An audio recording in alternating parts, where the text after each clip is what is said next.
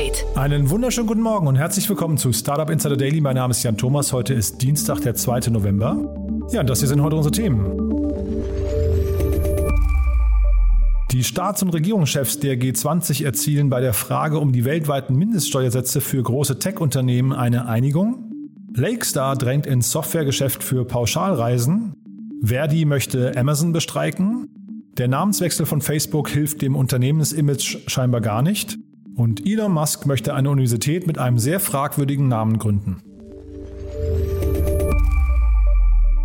Heute bei uns zu Gast im Rahmen der Reihe Investments und Exits ist Otto Birnbaum von Revent und wir haben über zwei richtig coole Themen gesprochen. Das eine ist eins, was mich irgendwie auch schon länger beschäftigt, nämlich das Thema Krankenhäuser. Das ist ja ein sehr fragmentierter Markt und da hat Revent gerade ein Investment getätigt. Darüber haben wir gesprochen und wir haben auch über ein anderes Thema gesprochen, nämlich ein Bewertungstool für die Gig Economy oder die Hourly Paid Worker. Ist auch ein sehr großes Thema und da entsteht quasi so etwas wie eine Subkategorie von Glassdoor oder Kununu. Also ein ziemlich spannendes Thema. Kommt sofort nach den Nachrichten mit Anna Dressel. Jetzt kurz nochmal der Hinweis auf die weiteren Folgen heute. Um 13 Uhr begrüßen wir Johanna Bahre. Sie ist COO und Mitgründerin von Traceless Materials. Sein Unternehmen, das den Plastikabfällen den Kampf angesagt hat und eine Alternative für Plastik entwickelt hat. Und zwar eine, die komplett kompostierbar, komplett recycelbar, komplett in der zirkulären Wirtschaft funktioniert. Ein super spannendes Thema und aus diesem Grund hat das Unternehmen gerade eine riesengroße Förderung bekommen in Höhe von 2,4 Millionen Euro von der Europäischen Union. Und wie es dazu kam und wie man damit jetzt die Welt retten möchte, das hört ihr nachher um 13 Uhr. Ist ein tolles Gespräch geworden. Um 16 Uhr dann zu Gast Mike Baumeister, der Co-Founder und CEO von Cardisio. Und da, man hört es an dem Namen schon raus, geht es um das Thema Herzerkrankung. Und es ist schon ziemlich krass, wie viele Leute davon eigentlich betroffen sind. Das hatte ich gar nicht so auf dem Schirm. Und wie wenig man da eigentlich im Bereich Früherkennung machen kann, obwohl ganz viele Menschen eigentlich Herzprobleme haben. Und genau da setzt Cadisio an und hat jetzt 3,5 Millionen Euro eingesammelt. Ist ein sehr spannendes Unternehmen, muss ich sagen. Sehr spannende Mission, sehr relevante Mission. Und Mike macht das mit sehr, sehr viel Passion. Also von daher hört euch das auch mal an. Ist wirklich ein tolles Interview geworden. Und äh, ich habe auch viel gelernt dabei. Geht euch wahrscheinlich dann auch so. Vermute ich mal. Also das dann, wie gesagt, um 16 Uhr. Jetzt, wie gesagt, die Nachricht mit einer Dressel. Danach dann Otto Birnbaum von Revent. Und vorher, wie immer, ganz kurz die Verbraucherhinweise.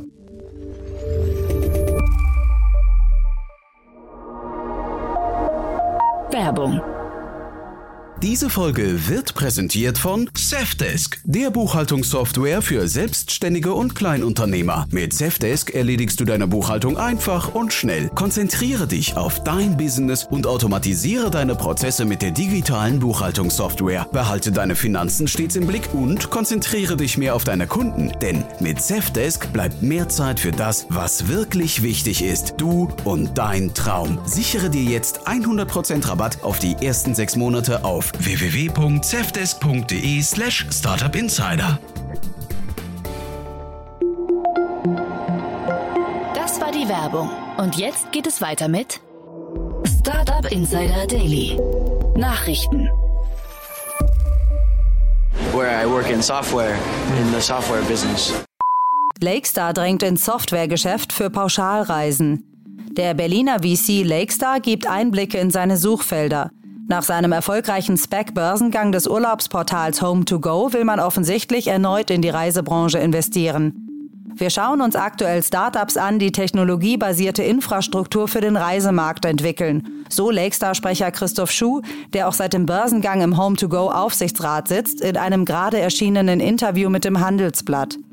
Derzeit schaue man sich vor allem sogenannte Dynamic Packaging Modelle an, also aus Datenbanken zusammengestellte Last-Minute-Angebote aus Flügen, Hotelübernachtungen, Verpflegung, Transfers und Ausflügen. Genauere Informationen gab es von Christoph Schuh nicht.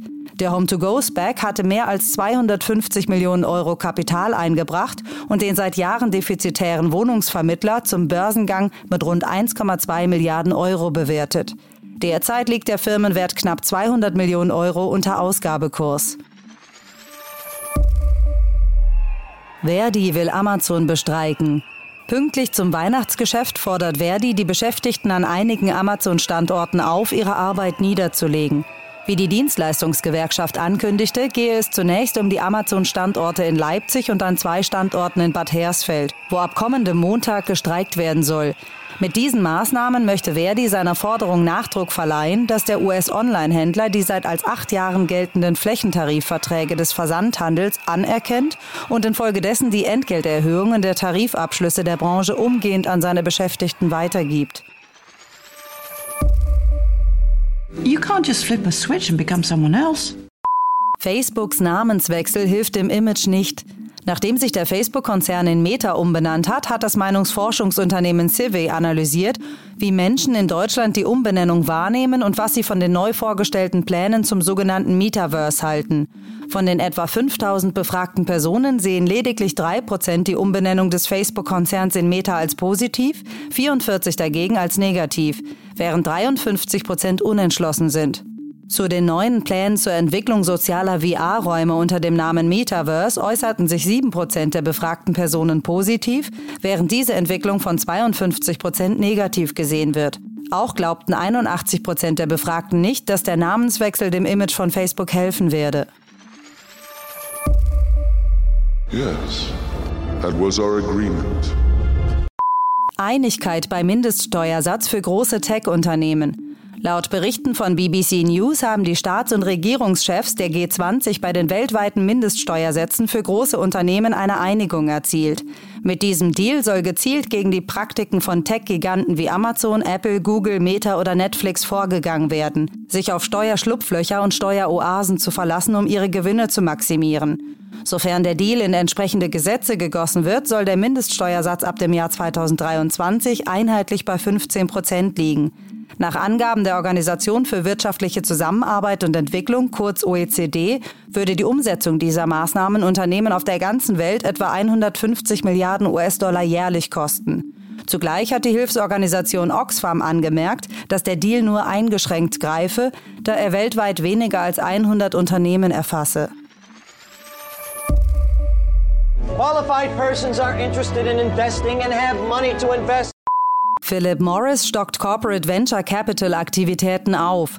Der Mischkonzern Philip Morris International Inc. hat angekündigt, weitere 200 Millionen US-Dollar für Minderheitsbeteiligungen an Unternehmen in der Früh- und Wachstumsphase bereitstellen zu wollen. Philip Morris investiert dabei über seinen Corporate Venture Capital Arm PM Equity Partner, das in der Vergangenheit bereits Investitionen in 13 Unternehmen getätigt hat. PMEP e konzentriert sich dabei auf die vier Technologiesegmente Life Science Innovationen wie inhalative Therapeutika und computergestützte Forschungsmethoden, industrielle Technologien wie Industrierobotik und Automatisierung, Produkttechnologien, insbesondere solche, die sich auf Inhalation und Aerosolisierung, chemische Formulierung und Bioauthentifizierung beziehen, sowie Technologien zur Verbrauchereinbindung, beispielsweise Benutzeridentifizierung und Altersauthentifizierung, Kundenbetreuung und Erfahrungsmanagement. PMEP e investiert typischerweise zwischen 2 und 10 Millionen US-Dollar. what? Climate change. Apple veröffentlicht Statusbericht zu Klimaneutralität. Im Vorfeld des UN-Klimagipfels in Glasgow hat Apple einen Bericht über seine Anstrengungen zur Klimaneutralität veröffentlicht. Nach eigenem Bekunden konnte man die Anzahl der Zulieferer verdoppeln, die 100 Prozent erneuerbare Energie für ihre Produktionsstätten verwenden.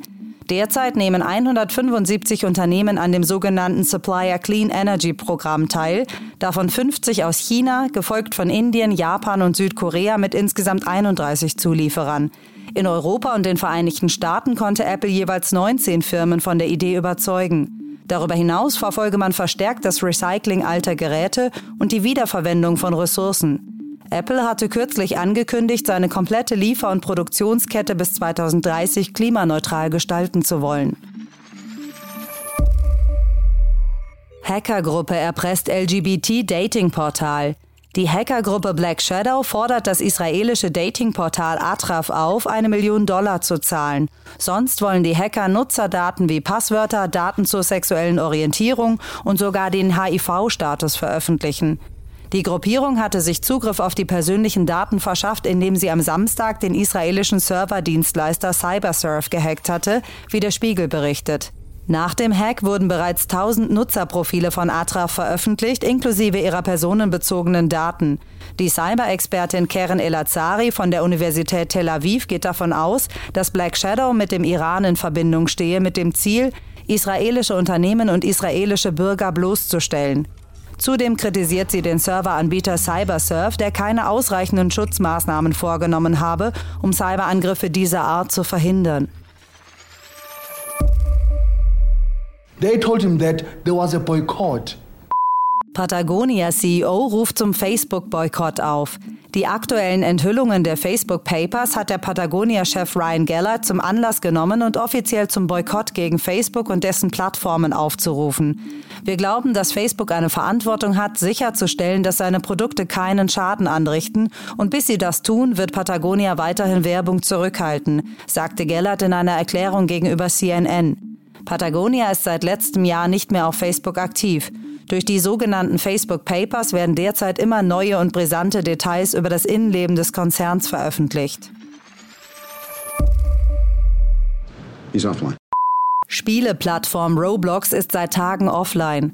Seit dem 28. Oktober ist die weltweit beliebte Spieleplattform Roblox, die erst im März erfolgreich an die Börse gegangen war, komplett offline. Roblox hatte zügig reagiert und mitgeteilt, dass das Technikteam hart daran arbeitet, die Dinge wieder in den Griff zu bekommen. Schuld sollen größere Serverprobleme sein.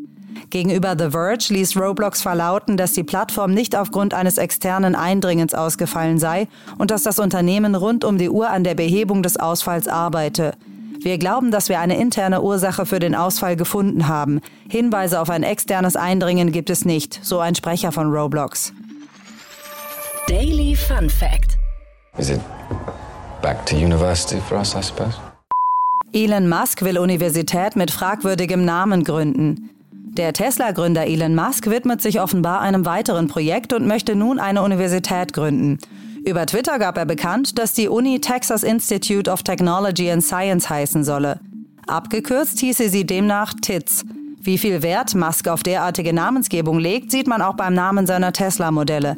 Auch seine Tesla-Fahrzeuge S3, X und Y ergeben aktuell das Akronym SEXY.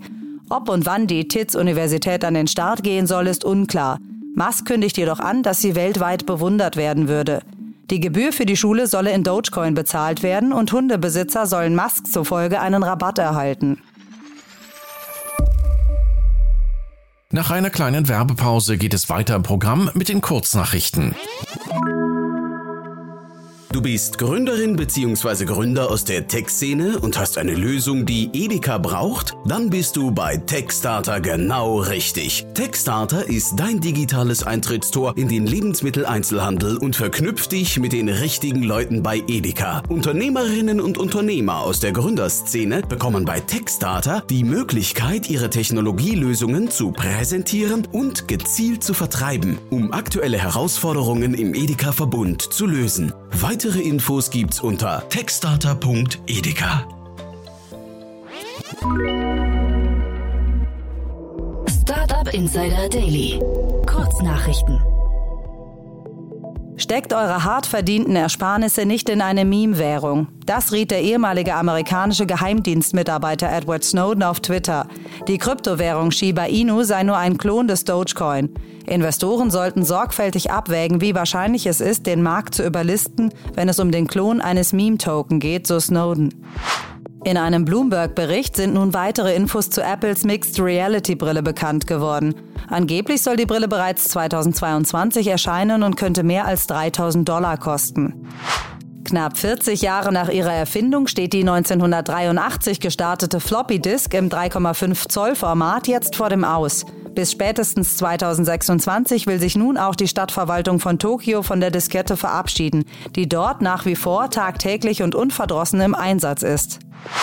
Nachdem die Menschen in Deutschland im ersten Corona-Jahr deutlich länger telefoniert haben als zuvor, kehrt nun wieder Normalität ein. Im August und September habe ein Mobilfunktelefonat im O2-Netz durchschnittlich etwa 2 Minuten und 40 Sekunden gedauert, teilte der Netzbetreiber Telefonica mit. In den verschiedenen Lockdown-Monaten seit Beginn der Pandemie waren die Gesprächsteilnehmer hingegen im Schnitt 30 bis 60 Sekunden länger am Hörer.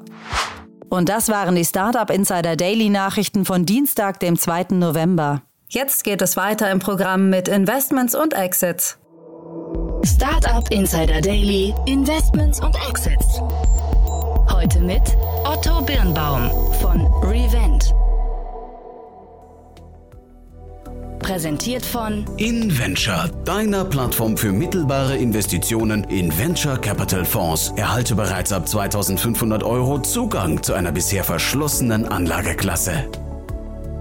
Ja, ich freue mich sehr. Otto Birnbaum ist wieder hier von Revent. Hallo Otto. Hallo Jan, vielen Dank für die Einladung. Ja, ich freue mich, dass wir wieder sprechen und das Timing ist gut. Ähm, aber vielleicht bevor wir da reingehen ähm, und verraten, warum das Timing gut ist, erzähl doch mal vielleicht generell, was ihr so macht äh, und wer, wer hinter Revenge steckt da. Äh, es gab einen Podcast gerade, den ich gehört habe, da habe ich mitbekommen, dass Benjamin Otto zum Beispiel bei euch eine große Rolle spielt. Das wusste ich gar nicht. Ja, vielleicht ganz kurz zwei Sätze so zum bisschen Hintergrund zum Revent. Ähm, also wir sind in 60 Millionen Early Stage Fund. Ähm, wir investieren Tickets zwischen einer halben Million und zwei Millionen und unser großer Ankerinvestor ist der Benjamin Otto und die Familie Otto. Ähm, also Benjamin hat das losgestoßen als Initiator ähm, und dazu hinzugekommen sind dann aber auch die Otto-Gruppe und der äh, Michael Otto, der Vater von Benjamin. Insoweit ist da so ein ganzes Otto-Universum, äh, die unser Ankerinvestor sind. Ähm, dann ist der Europäische Investmentfonds mit einem großen Ticket äh, dabei und dann viele, ähm, ja, viele größere Family Offices von, von prominenten deutschen Unternehmerfamilien und einige große ähm, äh, Gründer sind auch investiert, so wie Max Teilenthal von N26 zum Beispiel oder Sascha Konitzke von Contentful. Insoweit wollten wir da von Anfang an auch einfach eine große ähm, Investorenbank aufbauen, die dann auch wiederum unseren Portfoliofirmen helfen kann, weiterzukommen. Und über dem Ganzen steht ja dieses tolle Thema irgendwie Impact und ja, ich weiß, Na Nachhaltigkeit. Ich weiß gar nicht, wie man die Klammer genau fassen möchte, aber äh, irgendwie so im Herzen was Gutes, ne? Ja, nicht nur im Herzen, sondern unsere Investmentthese ist, dass man Technologie ähm, wunderbar dafür einsetzen kann, um große äh, gesellschaftliche Probleme zu lösen. Ähm, und gesellschaftliche Probleme können Themen wie der Klimawandel sein, können Themen wie der demografische Wandel sein, äh, der digitale Wandel. Ähm, und wir haben uns eigentlich angeschaut, was sind so die größten Treiber der nächsten Jahrzehnte, die auf uns zukommen werden. Offensichtlich Klima einer davon, aber der andere ist eben äh, auch ja, der Wandel im Gesundheitssystem. Wir werden immer älter ähm, und, äh, und immer weniger kommen nach. Das heißt, es wird einfach die, äh, die, die Bevölkerungsgruppe zwischen 60 und 90 wird immer größer werden. Ähm, und die Frage ist, wie kann das eigentlich nachhaltig finanziert werden? Und wie kann die Technologie dafür sorgen, dass wir das finanzieren können, indem sie teilweise die Kosten senkt, teilweise den Zugang ähm, erhöht, teilweise die Effizienz steigert ähm, und da spielt Technologie eben eine ganz große Rolle. Ja, und damit sind wir eigentlich mittendrin im Thema schon und jetzt auch der, der sag mal, Vorhang auf, äh, das Geheimnis gelüftet, warum es gutes Timing ist. Wir sprechen über zwei Themen von euch heute, wo ihr investiert habt, die jetzt beide quasi mehr oder weniger announced wurden, ne? Ja, genau. Fangen wir mit Avelios Medical an, würde ich sagen, ne? Ja, sehr gerne. Also Avelios ähm, wird also offiziell morgen announced, insoweit, beziehungsweise heute, wenn der Podcast ausgestrahlt wird. Äh, insoweit ist das Timing tatsächlich äh, äh, on the dot. Ähm, und es ist ein sehr spannendes Team, ähm, die in München sitzen und die im Krankenhausbereich ähm, Software äh, entwickelt haben. Äh, und das Spannende ist, dass es ein Team aus ähm, einem Arzt, der auch als Arzt in der LMU gearbeitet hat, ein äh, äh, sehr, sehr talentierter Entwickler ähm, und ein ähm, sehr, sehr starker Commercial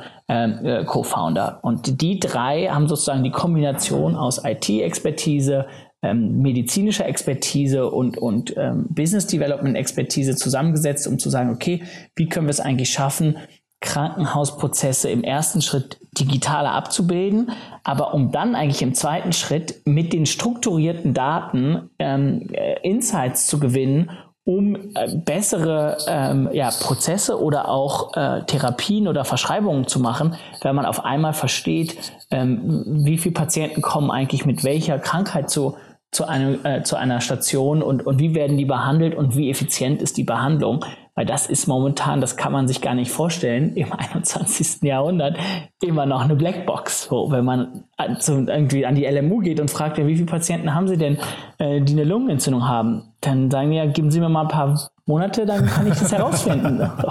Ja. Eigentlich unglaublich, ne? Ähm, und steht aber hinter, hinterher trotzdem im Mittelpunkt das wirtschaftliche Interesse, also dass man halt wirklich da richtige Cases draus ableiten kann? Oder würdest du sagen, es ist auch die Entlastung der, der Ärzte und, und der, der äh, Krankenschwestern und, und ich überlege gerade, wie man männliche Krankenschwestern nennt, äh, Krankenpfleger wahrscheinlich.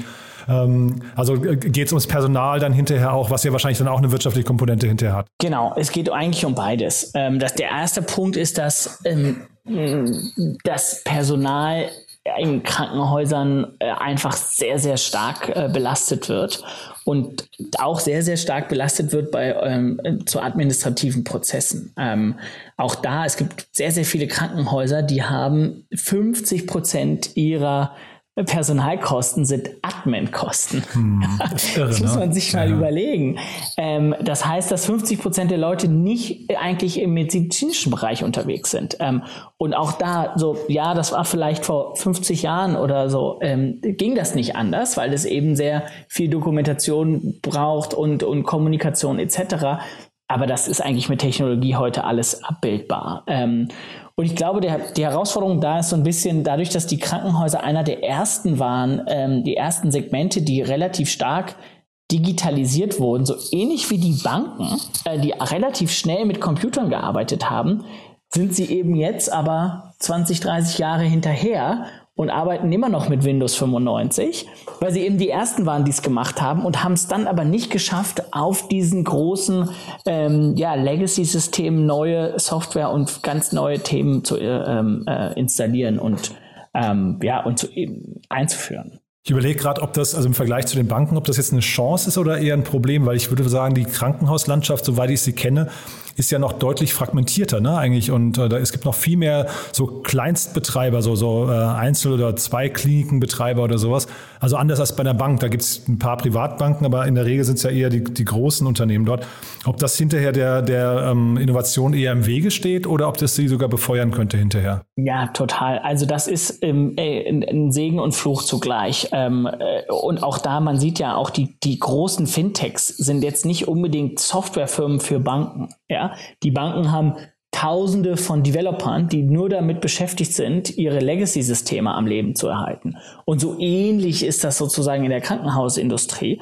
Ähm, äh, was, das, was das Spannende aber ist, und auch hier, ähm, in dem Moment, wo du einen externen hast, der es schafft, ähm, die Daten sozusagen mit minimaler Implementierung äh, zu erheben und dann zu strukturieren und zu analysieren, kann man eben auch Learnings machen. Und das geht dann auch über die Krankenhäuser hinweg. Und wir haben das gesehen, es gibt im, im Digital Health Bereich schon so einige Startups, die so im Radiologiebereich Bilderkennung machen. Das heißt, sie gucken sich Bilder an und können teilweise besser als Ärzte sozusagen äh, über eine KI sehr, sehr gut erkennen, was eine Unregelmäßigkeit oder wo kommt was her, was muss man sich genauer anschauen, weil einfach Bilder sich dafür sehr, sehr gut eignen. Ähm, äh, wir glauben aber, ja, Bilder ist so ein, ein Use Case, aber das Interessante sind eigentlich, okay, welches Krankheitsbild, welche Verschreibung, äh, äh, wie hat die angeschlagen und irgendwann kann man sogar mal nochmal die ganze Loop machen und so gucken, was für eine DNA ähm, äh, oder was für eine P Person stand sozusagen dahinter und gibt es da eben manche, manche Themen. Also viel datengetriebenere Medizin, ne?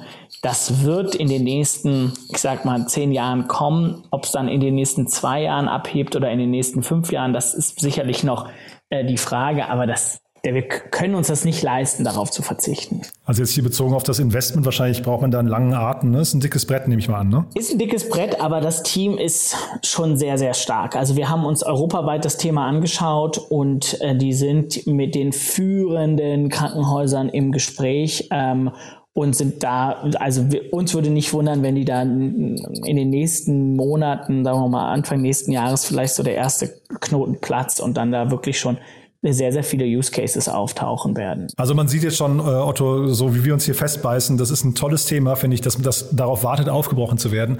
Und ähm, also man kann wahrscheinlich das Krankenhaus jetzt von ganz, ganz vielen Seiten ähm, beleuchten und kann sagen, ist das noch zeitgemäß oder nicht. Aber am Ende geht es um den Patienten und ich glaube, jede Minute, die der Arzt oder der, der Chirurg oder wie auch immer mehr Zeit hat für den Patienten, weil er weniger Zeit in äh, Administration oder Bürokratie stecken muss, ist schon gewonnen. Ne? Absolut, das ist der erste Punkt. Und das zweite ist, je mehr die ähm, Software ein sozusagen nicht zusätzlicher Admin-Burden ist, sondern im Gegenteil Insights liefert, hey, guck mal, das und das sind diese und diese Fälle, die sind dort und dort aufgetreten. Bei den Symptomen sollte man das checken und wirklich sozusagen auch bei der Behandlung des Patienten unterstützen können, ist das, ähm, wie gesagt, das ist eine Frage der Zeit. Ähm, und wir sind da in Deutschland schon recht weit hinterher. Da sind Länder wie die Schweiz und Niederlande und die USA schon viel, viel weiter. Ähm, daher ist das für uns eigentlich ein in Anführungszeichen entspanntes Investment, weil wir wissen, es wird dahin gehen. So. ähm, und äh, äh, jetzt geht sozusagen, ist nur eine Frage von wann. Und jetzt mal grundsätzlich gesprochen, Otto, bei so einem Thema, was so ein dickes Brett ist, das, es kann ja sein, dass das Unternehmen die Geschwindigkeit jetzt falsch einschätzt, weil man es einfach gar nicht weiß, wie, wie schnell so ein Markt kippt. Ne? Du hast ja jetzt gerade selbst einen sehr gedehnten möglichen Zeithorizont genannt. Wie geht man denn als Investor damit um? Auf welche, auf welche KPIs guckt man jetzt gerade? Ja, also das Produkt steht, steht. Die haben die ersten Kunden. Also es geht jetzt schon darum, das an den Markt zu bringen. Ähm, es ist aber eben auch so, dass wir uns, uns klar ist, dass wir uns jetzt nicht über ein Consumer-Thema unterhalten, wo wir ein bisschen Facebook-Werbung schalten und dann kommen irgendwie die, die, die Kunden rein, sondern das ist Enterprise Sales und, ähm, und das, das braucht man ein paar Monate. Ähm, aber das sind Monate und nicht Jahre. Und das ist ähm, quasi die KPI, auf, äh, auf, die man hinterher guckt. Also das ist quasi das Entscheidende, wie viel, wie viel neue Unternehmen werden, oder Krankenhäuser werden dazu gewonnen. Genau, also es sind, es sind mehrere, aber wie viele werden gewonnen, dann wie viele Patienten werden bei den jeweiligen neuen äh, äh, Krankenhäusern auch behandelt und dann schlussendlich auch, wie viel hat die Software sozusagen an Wert gestiftet im Sinne von wie viel Zeit konnte gespart werden für die äh, äh für das behandelnde äh, Personal oder wie viel besser konnte behandelt werden aufgrund von äh, der Software. Du dann mit Blick auf die Uhr, Otto, also so cool das Thema ist, aber wir gehen nochmal zu dem anderen Thema, was du mitgebracht hast, ne? Ja, sehr, sehr gerne. Da gehen wir nach London äh, zu einer Firma, die heißt Breakroom. Ähm, und in die haben wir ähm, äh, diesen Sommer investiert. Ähm, das ist ein sehr, sehr spannendes Team um eine weibliche Gründerin, ähm, Anna. Ähm, und was die bauen, ist, sie blau, bauen eine Plattform ähnlich wie Glassdoor, in der ähm, ähm, stundenbasierte Arbeiter ähm, ihre Arbeitgeber raten können ähm, und dementsprechend insgesamt mehr Transparenz darüber schaffen, wie ein Job eigentlich ist. Ja, wie sind die Shifts, wie sind die Coworkers, was sind das für Trainingsmöglichkeiten, wie ist die Kultur, wie ist die Stimmung, ähm, ähm, gibt es einen Bonus, gibt es ein Weihnachtsgeld, werden die Pausen bezahlt und so weiter und so fort. Also sehr, sehr viele verschiedene Aspekte von rein monetären bis hin zu ganz äh, äh, ganz anderen Themen, wie flexibel sind, ist die, ist die Shift-Handhabung, ähm, um eigentlich mehr Transparenz für diese Jobs zu schaffen, um dann bessere Matches zu schaffen, dass Leute, denen bestimmten Themen wichtiger sind als andere, sich eben da bewerben können, weil eine Sache, die für, für alle Beteiligten sehr, sehr schmerzhaft ist, ist, wenn man einen Job wieder verlässt ähm, oder eben in einem Unternehmen angefangen hat und dann nach, nach kurzer Zeit wieder geht. Ähm, und das kostet die Arbeitgeber sehr viel Geld, weil die müssen die sozusagen rekrutieren und einarbeiten und einführen. Und es kostet aber auch die Arbeitnehmer sehr viel äh, äh, Kraft, äh, sozusagen einen neuen Job anzufangen, äh, zu gucken, ist nicht das Richtige, die Entscheidung zu fällen, wieder zu gehen, einen neuen Job zu finden, einen neuen Job anzufangen und so weiter und so fort. Also wir sind da quasi mittendrin im Erwartungsmanagement, wollen irgendwie damit dann böse Überraschungen äh, vorbeugen oder Enttäuschung. Äh, und es geht um die Gig Economy, wenn ich es richtig verstehe. Ne? Also ausschließlich wahrscheinlich, ne? Es geht, genau, es geht ausschließlich um die Hourly Paid Workers. Ähm, das ist viel in der Gig Economy, aber das ist auch gerade in den ähm, anglosächsischen Ländern, also vor allem in England und den USA, ein recht äh, normaler Arbeitsstatus. Also 50 Prozent der arbeitenden Bevölkerung in Amerika und in England sind auf einem hourly paid contract. Das heißt, da können die Arbeitgeber auch auf einer wöchentlichen Basis die Stunden anpassen. Ähm, und, und das ist ein, ja, das ist die Hälfte der, der Arbeitskraft äh, oder der, äh, der, der arbeitenden Bevölkerung dort. Ähm, und insoweit ist es nicht nur die Gig Economy, sondern wirklich auch viele Leute, die im, die für Supermärkte arbeiten, die im Transportation äh, arbeiten und so weiter und so fort. Und ich glaube, es war auch ganz interessant, jetzt zu sehen, wie die, ähm, ja, die, äh, die Lastwagenfahrer eben fast kaum noch aus England kamen und jetzt nach dem Brexit gab es auf einmal keine Lastwagenfahrer mehr. Ja, wahrscheinlich hätte man sowas damit sogar da antizipieren können. Ich habe gesehen, die haben sehr viele äh, Kunden schon und auch ähm, also sehr, sehr viele Nutzer schon auf der Plattform, ne? Genau, die haben 160.000 Nutzer ähm, und wachsen sehr, sehr stark. Und da geht es eben darum, dass die Nutzer die Insights generieren, äh, die dann wiederum interessant ist für neue Nutzer und äh, und so eine Art Flywheel generieren, äh, dass äh, mehr Nutzer dann wiederum neue Leute auf die Plattform zieht, äh, die äh, dann mehr erfahren wollen über einen Job und sie erfahren über einen Job, indem sie weitere Informationen über ihren Job sozusagen preisgeben. Jetzt kenne ich Glassdoor zu wenig, muss ich sagen, oder auch das deutsche Pendant Kununu ähm, und weiß gar nicht, ähm, äh, es scheint jetzt so, wenn man dir zuhört, dass sich dort die ganzen hourly paid Worker nicht wohlfühlen oder nicht richtig abgebildet werden, weil vielleicht die, die Jobs eher oder die, die, die, die Bewertungen eher auf die Festangestellten eigentlich abzielen. Ist das so? Also beim Glassdoor ist das auf jeden Fall so. Die sind sehr, sehr stark im sogenannten White-Collar-Bereich, also wirklich ähm, viel Akademiker und höher bezahlte Jobs. Ähm, bei Konunu ist es breiter gefächert. Konunu ist auch stark im, im, im, äh, ja, im, im, im Supermarkt-Service-Kraftbereich unterwegs etc. Aber Konunu ist wiederum sehr stark auf die Dachregion fixiert. Ähm, die sind eigentlich gar nicht in, in, in, den USA und meines Erachtens auch nicht in England. Und Breakroom ist wiederum ausschließlich in England und wird als nächstes in die USA gehen. Insoweit wird sich da, wird, wird man sich da wahrscheinlich nicht in die Wege kommen. Und das Geschäftsmodell ist dann wahrscheinlich auch so wie bei den gerade genannten, dass es dann irgendwie so einen Premium-Tarif gibt, wo man dann irgendwie, keine Ahnung, auf, äh, was sind das, auf, auf Kommentare antworten kann und, und vielleicht noch ein paar äh, weitere Features hinzuschalten kann, ja? Ja, also genau. Das Geschäftsmodell ist, glaube ich, noch nicht final definiert. Ah, okay. Das ist so noch, äh, das wird noch diskutiert, aber es geht eigentlich darum, ähm, die, dass die Arbeitgeber äh, für die Transparenz ähm, äh, zahlen, um eben auch zu verstehen, okay, wo kommt was her, was wird, was wird kritisiert kritisiert, was wird, was ist besonders gut, was macht die, was macht der Wettbewerb, was für Insights gibt sozusagen aus der Industrie, was sind Best Practices ähm, um dann äh, ähm, das von der Arbeitgeberseite her zu monetarisieren. Ja, nee, total nachvollziehbar. Also es ist, glaube ich, ein wichtiger Service. Man fragt sich immer, warum das nicht auch andersrum geht. Ne? Man möchte ja im Prinzip auch die Arbeitgeber eigentlich mal schützen vor, vor irgendwelchen schwarzen Schafen, weil hier geht es jetzt quasi, also ich, ich folge deiner Argumentation total, Otto, und, und finde das auch total logisch.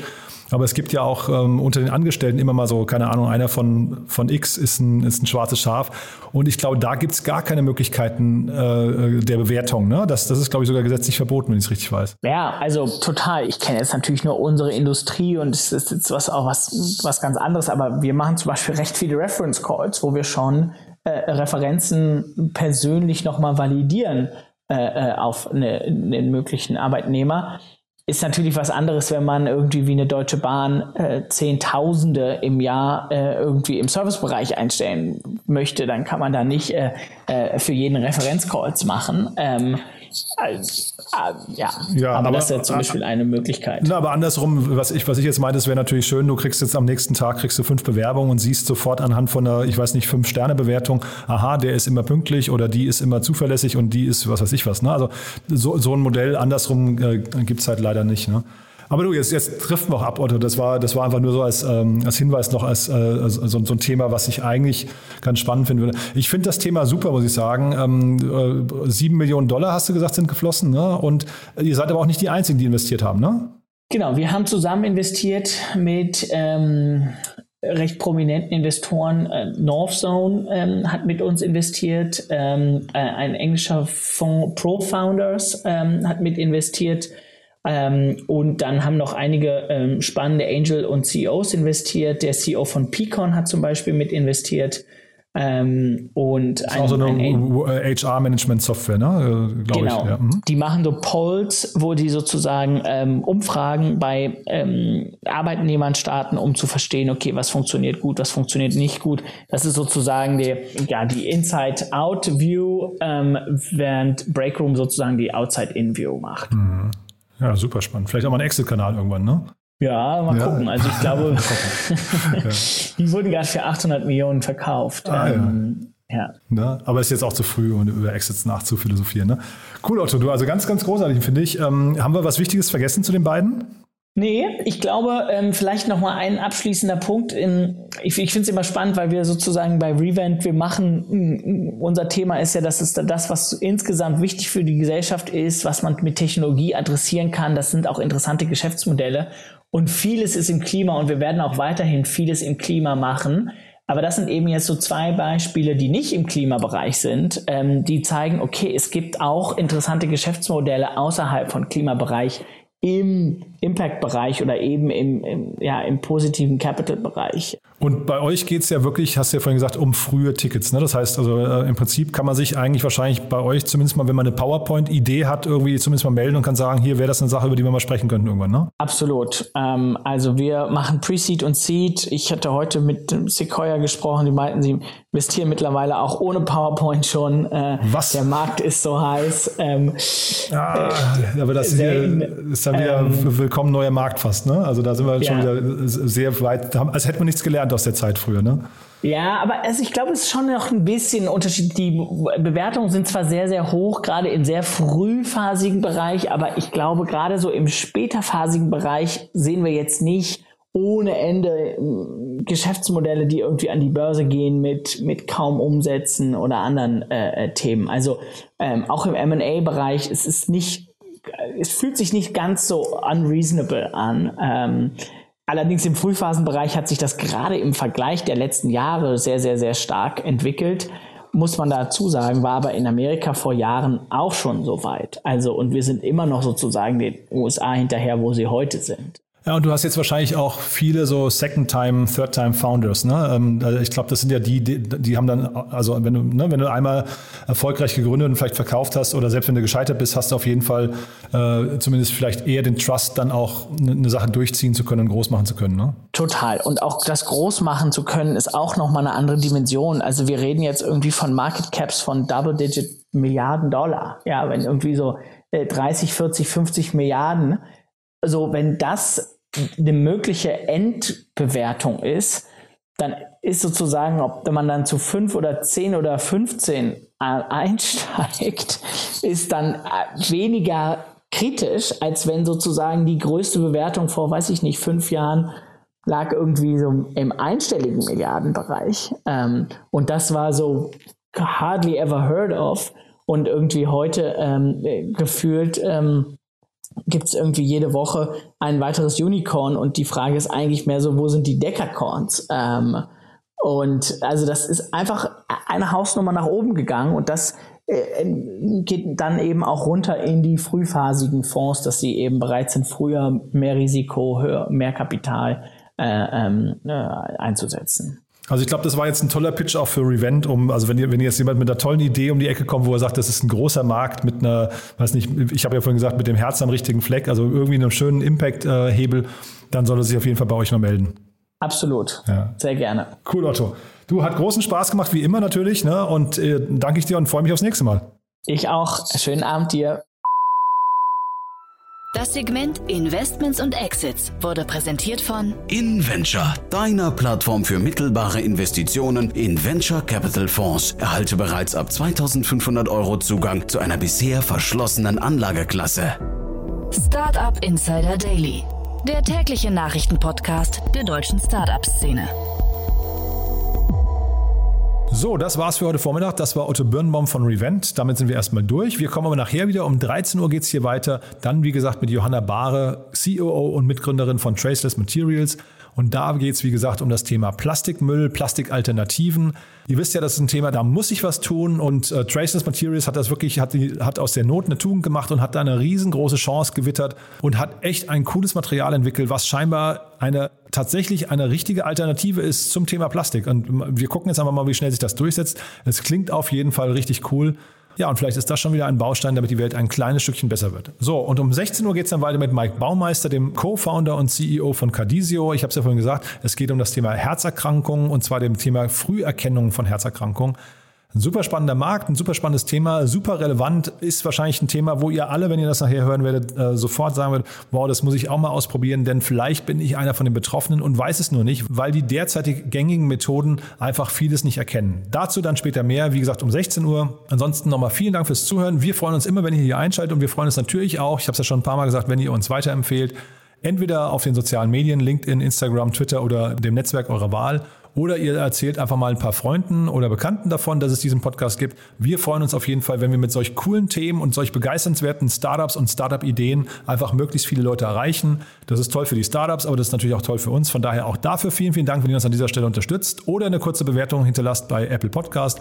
Großartig, dafür schon mal vielen, vielen Dank und ja, ansonsten hoffe ich bis nachher und euch noch einen wunderschönen Tag bis dahin. Ciao, ciao.